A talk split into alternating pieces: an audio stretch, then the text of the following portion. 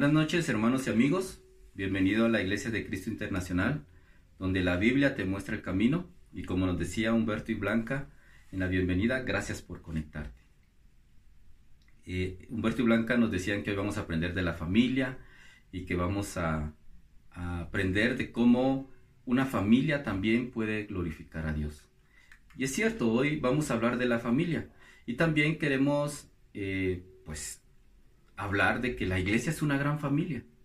Y la Biblia dice que cuando una parte de ese cuerpo, que es la familia de Dios, sufre, todos sufrimos.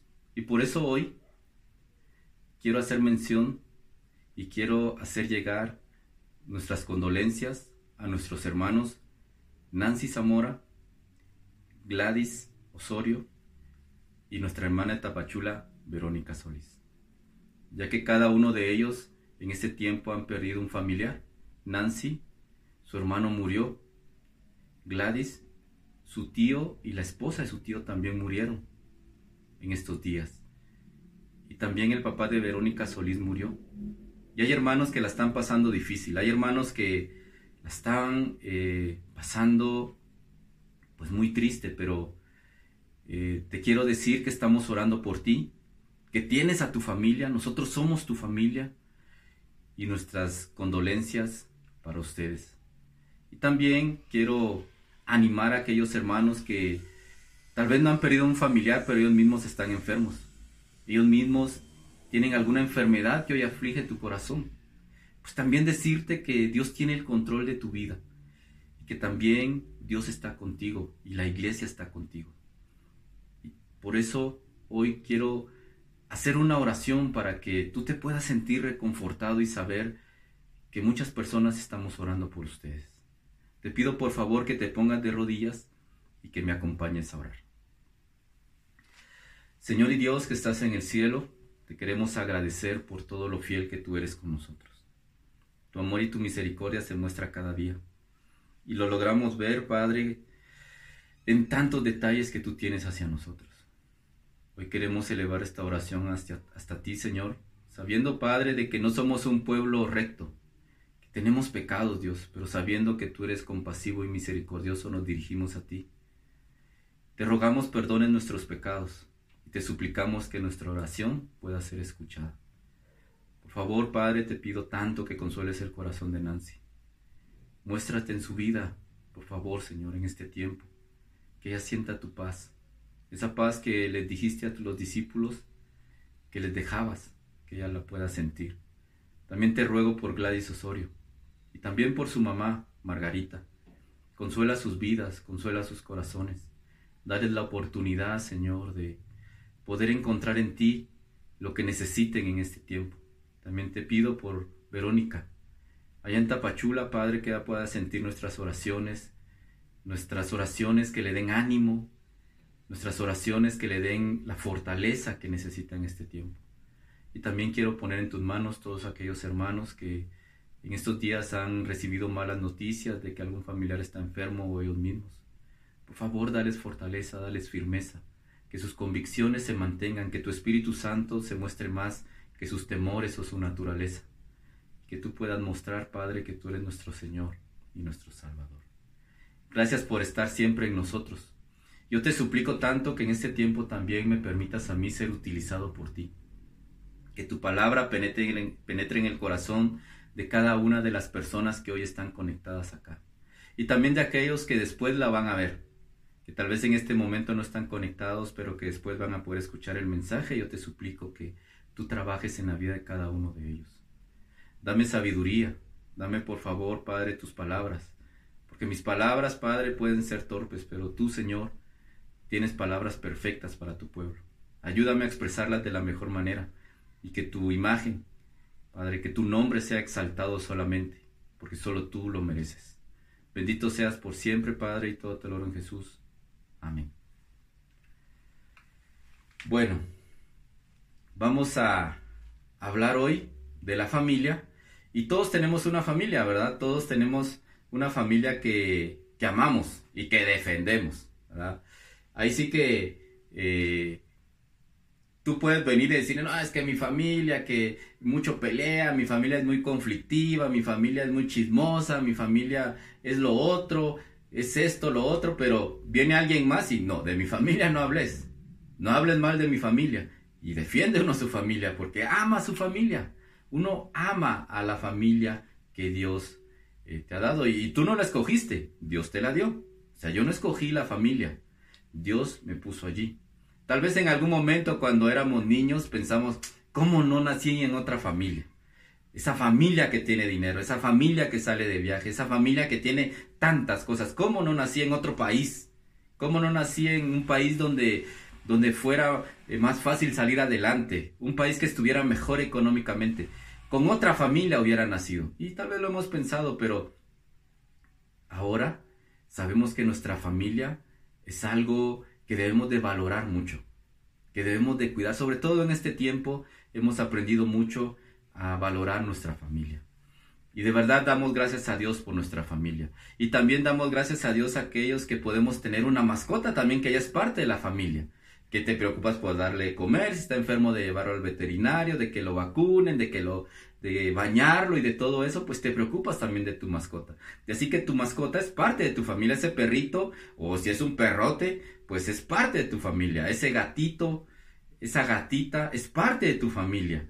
Ese tigre, esa jirafa, ese ratón que tienes ahí, es parte de tu familia. Es tu mascota. Y es parte también de la familia. Tenemos familias grandes, familias pequeñas. Yo tuve una familia grande. Éramos ocho hermanos, tres hombres y tres mujeres. Mi papá y mi mamá éramos diez en total. Actualmente somos siete porque mi hermano murió hace 14 años. Papá y mamá ya murieron también. Y somos siete en la familia, pero aún es alegre, ¿no? Es alegre porque eh, nos juntamos, cuando nos juntamos llegan sobrinos, llegan eh, una sobrina que ya tengo, ya se casó, llega con su esposo y ahí nos juntamos todos y es muy alegre, ¿verdad? Es muy alegre juntarnos eh, un poco más de 25 personas, ¿verdad? Y, y, a comer, a platicar, a contar y, y ahí están los sobrinos oyendo todas las anécdotas de los, de los tíos, ¿no? y riéndose con nosotros. Y todo es increíble la familia, de verdad. Es, es, increíble tener una familia. Yo sé que tú también la pasas bien con tu familia, ¿verdad? Y qué bueno, gracias a Dios que tenemos una familia, pero gracias a Dios también que tenemos a la iglesia, que es nuestra gran familia. De verdad, es una familia increíble la que tenemos, ¿verdad? La amamos con todo el corazón. Es una familia que nos ha venido a dar tanto. O sea, hemos recibido tanto de la familia que es la iglesia. Pero ese es otro tema. Hoy vamos a hablar de la familia de sangre. Y vamos a ver cómo Dios desde el principio, Él viene y constituye eso, la familia. Si en Génesis 5 del 1 al 2 vemos, ¿qué dice esta escritura? Dice, esta es la lista de los descendientes, o sea, los hijos de Adán. Cuando Dios creó al hombre lo hizo semejante a él, o sea, semejante a Dios. Los creó varón y mujer y les dio su bendición. Algo que debemos de ver acá en esta escritura son tres cosas importantes. Una es que se menciona que somos hechos a imagen de Dios, ¿verdad? Dios nos hizo a su imagen. Otra es que se forma el matrimonio hombre y mujer. Y otra es también que los hijos son fruto de ese matrimonio que Dios mismo constituyó, que Dios mismo formó. Y eso es lo que hace la familia. La familia no es algo que el hombre se inventó, la familia es algo que Dios formó, es algo que Dios creó. Eso es la familia, ¿sí? Y por lo tanto, si nosotros somos hechos a imagen de Dios, tenemos su ADN, así como tienes tú el ADN de tus papás, así tenemos el ADN de Dios. Somos hechos a imagen, a semejanza de Dios, y tenemos el ADN de Dios dentro de nosotros.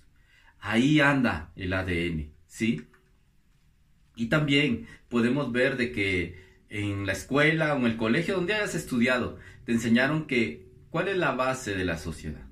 La familia. La familia es la base de la sociedad. Y eso nos enseñaron. Pero ¿qué sucede ahora? La familia es la base de la sociedad. Pero la sociedad nos enseña de que la familia ahora es diferente.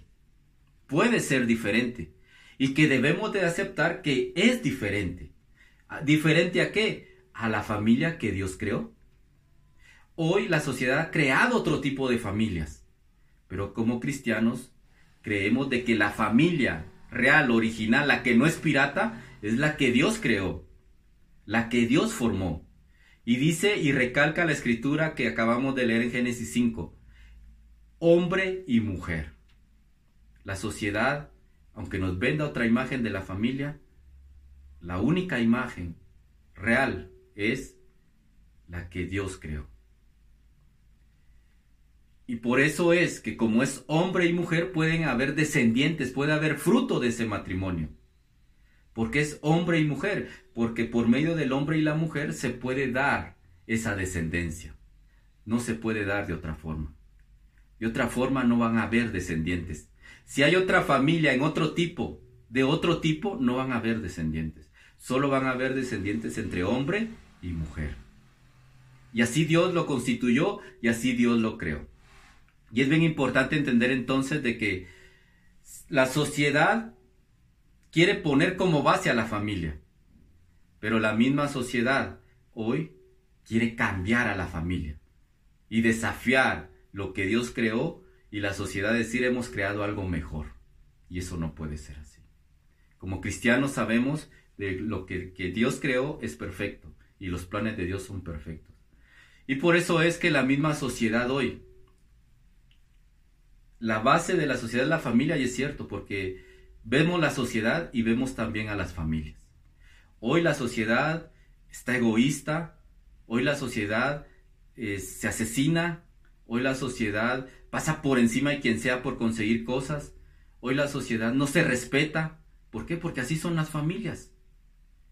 Pero si cambiamos las familias va a cambiar nuestra sociedad.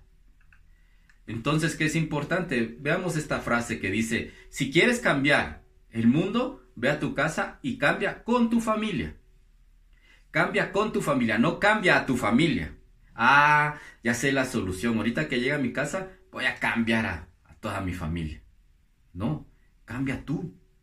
Cambia tú con tu familia. Y eso va a cambiar el mundo. Hay personas hoy que dan mensajes increíbles de motivación. Mensajes increíbles de cómo tener una familia, pero sus mismas familias son un fracaso. Pero hay también maestros que, en, en las aulas, maestros que no tienen muchos recursos, pero igual se paran a hablar de valores familiares, pero que en su casa también es un desastre su familia. Hoy debemos de ser personas que hablan de la familia, que hablan de crear una familia que, que, agrade a Dios, pero no solo de palabra, no solo de apariencia. No busquemos tener una familia solo de apariencia. Busquemos tener una familia real que agrade a Dios. Una familia que realmente haga la voluntad de Dios. Una familia que busque glorificar a Dios. Eso es lo que debemos de buscar hoy. No la apariencia. No que me aplaudan los de afuera, pero que en mi casa me digan, la verdad no. No pones en práctica eso que, que te aplauden afuera. Debemos de ser seres humanos que ponen en práctica y que hacen que su familia crezca. ¿Cómo? Cambiando yo primero. Y por eso, así como vemos que Dios tiene sueños para la familia, que creó la familia, también hay un personaje que quiere destruir la familia. Satanás siempre ha querido destruirla. Satanás siempre ha querido destruir la familia. Siempre. ¿Y cómo? Lo podemos ver en Génesis 3, 4 y 5 dice, pero la serpiente le dijo a la mujer, no es cierto. No morirán. Dios sabe muy bien que cuando ustedes coman del fruto de ese árbol podrán saber lo que es bueno y lo que es malo y que entonces serán como Dios. Fíjate las palabras de Satanás. No es cierto. Satanás va a querer destruir. Esta era la primera familia, ¿no? Adán y Eva. La familia no no se forma cuando llega un hijo al matrimonio, ¿no? Desde que se casan, desde que se unen hombre y mujer en matrimonio, son una familia. Y esta era la primer familia y Satanás decía, la quiero destruir. Satanás sabe que si destruye la familia, destruye la sociedad. Y Satanás va a atacar las familias. Satanás va a querer llegar y decirle a tu familia, no es cierto, no es cierto eso que, que, que Dios dice, no es cierto, eso no te va a pasar no es cierto, tú puedes vivir como quieras. Y Satanás va a querer minimizar lo que Dios dice, pero también va a querer exagerar y decir, ¿quién va a poder cumplir eso? No, no, eso nadie lo puede cumplir. Hazlo, hazlo. Nadie puede ser como la Biblia dice. Tú hazlo. Y Satanás quiere engañar. Y Satanás es el padre de la mentira. Y Satanás va a querer hacer ver a Dios como un mentiroso. Y así pasó con Eva. Pero algo también que quiero que veamos hoy es que mira, cuando Satanás quiere destruir una familia, no va a usar a alguien de afuera. Él va a empezar a usar a alguien de adentro. Y mira, con Adán vemos en Génesis 3, que lo acabamos de leer, 3.6, que usó a Eva. A Eva usó, la engañó a ella primera, primero y luego Eva fue y le dio el fruto a Adán. Y los dos pecaron contra Dios, desobedecieron a Dios. Pero vemos también en Job 2.9, cómo la esposa le dice a Job, ya, maldice a Dios y muérete. Y la verdad no queremos ser tan crueles con la esposa de Job porque ella había perdido a todos sus hijos y yo no sé cómo reaccionaría una mujer después de haber perdido a todos sus hijos. Tal vez diría algo en contra de Dios. Pero el punto acá es que Satanás usó a la esposa de Job para hacerlo caer a él. Pero también vemos en Juan 7 del 1 al 5 cómo los hermanos de Jesús no creían en él. Cómo Satanás usó a los hermanos de Jesús para que no le creyeran para que no creyeran en lo que él hacía, en lo que él decía. Y ahí tú puedes leer del 1 al 5 en el capítulo 7 de Juan, cómo ellos fueron sarcásticos, ¿no? Como que, ah, si quieres, si alguien que hace las cosas que tú haces lo quiere mostrar, ve a la fiesta. Pero decía que era porque ellos no creían en él. Entonces, Satanás siempre va a querer usar a personas cercanas para destruirte. Y, lo vemos en la familia, pero eh, eso Satanás siempre lo ha usado. Usó a Pedro, usó a Judas. Y así va a usar siempre personas que quieren, eh, personas que están cercanas a ti para destruir. Y en la familia va a ser lo mismo. ¿Qué debo de hacer entonces? ¿Qué debo de hacer yo como cristiano, yo como hombre, yo como mujer? ¿Qué debo de hacer entonces? Debo de proteger a mi familia. Debo proteger a mi familia. Si yo veo que viene un ataque, debo de proteger. Así como te daba el ejemplo, ¿no? Que alguien hable mal de tu familia, tú vas y proteges a tu familia. Pues eso mismo debemos de hacer. Si vemos que hay alguien que está atacando la familia, si vemos que hay alguien que quiere destruir la familia, lo que tenemos que hacer es proteger a nuestra familia. Pero ¿cómo lo voy a cómo la voy a proteger? ¿Cómo voy a hacer para protegerla? Y la tiene que proteger aquel que es cristiano dentro de esa familia. Por eso hoy no es solo para el papá, para la mamá, es para ti también si eres hijo. Si tú eres hijo, tienes que proteger a tu familia de los ataques de Satanás. Si eres papá, lo debes de hacer. Si eres mamá, lo debes de hacer. Si eres abuelo, abuela, debes de hacerlo porque tú conoces la verdad y tú sabes qué, es lo que Dios quiere. Y por eso debemos de tomar hoy la decisión de proteger a nuestra familia. ¿De quién? De los ataques de Satanás. ¿Cómo lo podemos hacer? Bueno, lo primero que podemos hacer es buscar la santidad. ¿Dónde vamos a buscar la santidad? Pues en la palabra de Dios. Mira lo que dice la Biblia. En el Salmo 119, 9. Esta pregunta, ¿cómo podrá el joven llevar una vida limpia? La respuesta es, viviendo de acuerdo con tu palabra. ¿Cómo podrá el joven llevar una vida limpia? Viviendo de acuerdo con tu palabra. ¿Cómo podrá el joven ser íntegro? ¿Cómo podrá el joven ser santo? Viviendo de acuerdo con tu palabra. ¿Cómo podrá el viejo ser limpio? ¿Cómo podrá el viejo ser santo? ¿Cómo podrá el viejo ser íntegro? Viviendo de acuerdo con tu palabra. ¿Cómo podrá ese que está así, ni es viejo ni es joven, ese maduro, ese adulto? ¿Cómo podrá? Pues viviendo de acuerdo con su palabra. Eso aplica para todos. Aplica para hombres y mujeres. Aplica para todos. Si tú quieres vivir una vida santa, una vida limpia, una vida íntegra, vive de acuerdo a su palabra. Y lo vamos a ver. Mira lo que, lo que dice acá. Si nosotros vamos y podemos leer la Biblia, estudiar la Biblia, sumergirnos en la Biblia, vamos a empezar hacer la voluntad de Dios. ¿Qué encontramos entonces en la Biblia? ¿Qué es lo que la Biblia me dice que debo de ponerme o vivir de acuerdo a ello? Bueno, encontramos en la Biblia que debemos de ser pacientes, humildes, tener gozo, eh, tener amor, ser bondadosos, tener dominio propio, ser amables, ser fiel, amar la iglesia, leer la Biblia, orar, ayunar, y podemos encontrar todo eso en la palabra de Dios. Si tú hoy quieres defender a tu familia de Satanás, debes de ir a la palabra de Dios. Debes de capacitarte en la palabra de Dios para que cuando Satanás le diga a tu familiar, a tu mamá, a tu papá, a tu hermano, a tu hijo, le diga, no, no es cierto, no es cierto, tú vayas y le muestres, sí es cierto. Aquí dice que sí es cierto. Aquí dice que si no lo haces, Dios no va a estar contento contigo. Aquí dice que si no lo haces, no te va a ir bien. Aquí dice que esto va en contra de la palabra de Dios. Cuando alguien le diga a tu familiar, no es cierto, tú le vas a decir, sí es cierto, porque conoces la palabra de Dios, porque has leído la palabra de Dios, porque te has sumergido en la palabra de Dios. La base de la sociedad es la familia, pero la base de nuestra familia debe ser la palabra de Dios. Buscar esa santidad, buscar esa santidad en la palabra de Dios, buscar ser como Jesús, buscar vivir como Jesús, poner en nuestra vida todos estos, todo este fruto del Espíritu, hacer la voluntad de Dios, pero no voy a hacer la voluntad de Dios si no estudio su palabra, si no voy a su palabra. ¿Cómo puedo defender mi familia?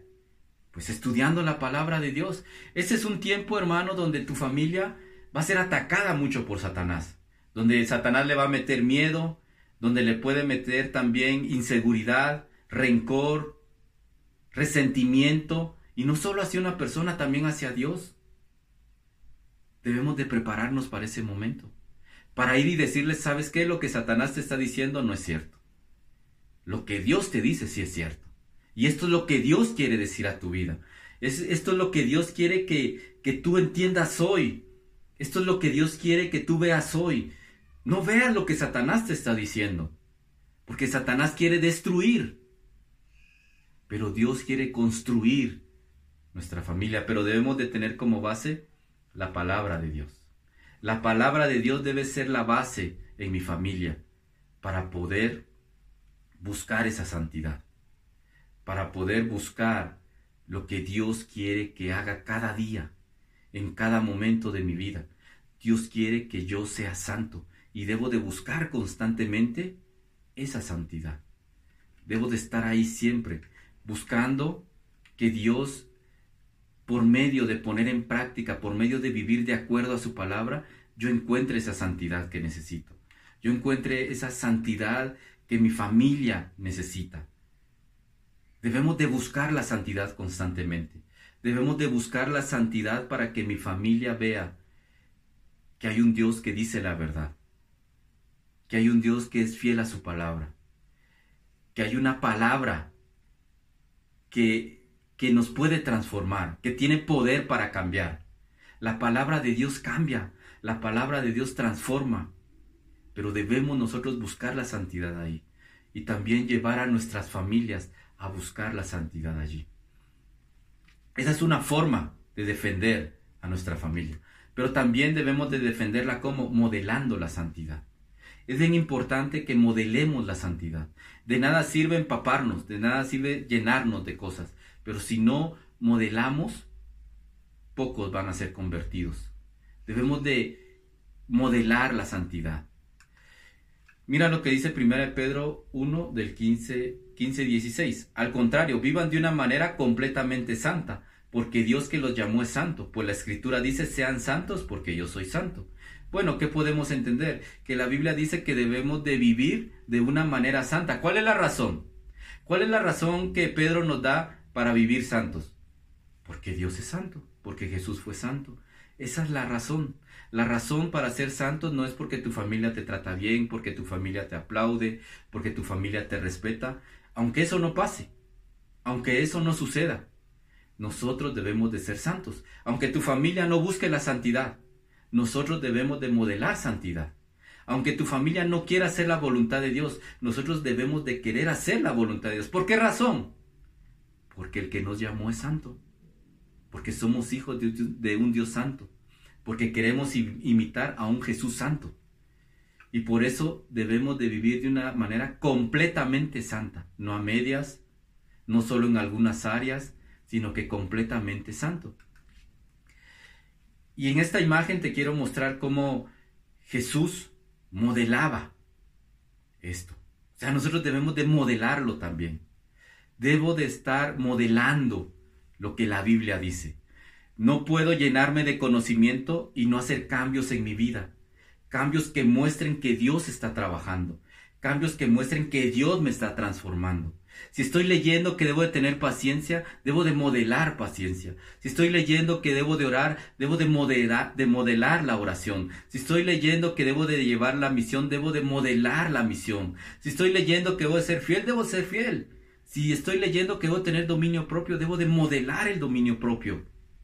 Si estoy leyendo que debo de cuidar mis palabras, debo de cuidarlas. Debo de cuidar mi manera de hablar. Debo de cuidar mi manera de, de, cómo me expreso delante de los demás, de cómo me dirijo a los demás. Debo de ser humilde, amable. Buscar la paz, no buscar el conflicto. Ser bondadoso, no ser egoísta. Y debo de estar modelando lo que la palabra de Dios dice. No solo es buscar la santidad, debo de modelar la santidad. Y de esa manera voy a proteger a mi familia de los ataques de Satanás. ¿Por qué buscando la santidad la protejo? Porque cuando Satanás diga que no es cierto, yo como conozco la palabra de Dios, voy a mostrar si es cierto porque la Biblia lo dice. Pero también cuando Satanás le diga no es cierto, yo voy a mostrar sí es cierto porque la palabra de Dios dice que si soy amable me va a ir bien y a mí me ha ido bien. Tú has visto en mí que, que soy amable, que soy bondadoso, que soy paciente. ¿Por qué? Porque hago la voluntad de Dios. Porque quiero ser santo. ¿Por qué? Porque el que me llamó es santo. Y por eso debemos de modelar la santidad. No solo hablar de ella.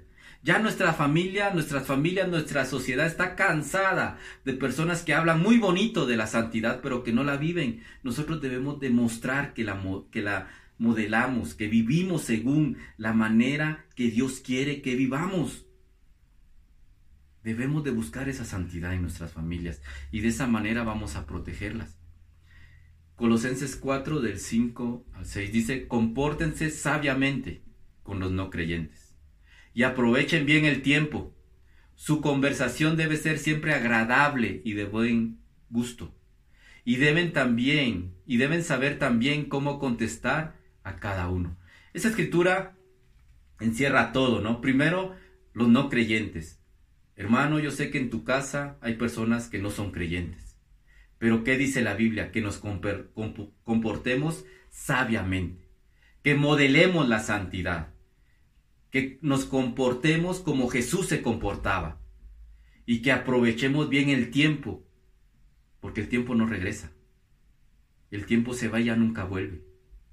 Y si hoy estamos perdiendo esta cuarentena en hacer nuestra voluntad, en no influenciar portándonos de una manera santa a nuestra familia, puede ser que ya no tengamos otra oportunidad. Aprovechemos bien el tiempo, viviendo sabiamente con los no creyentes. Cuidemos nuestras conversaciones, que sean de buen gusto, dice.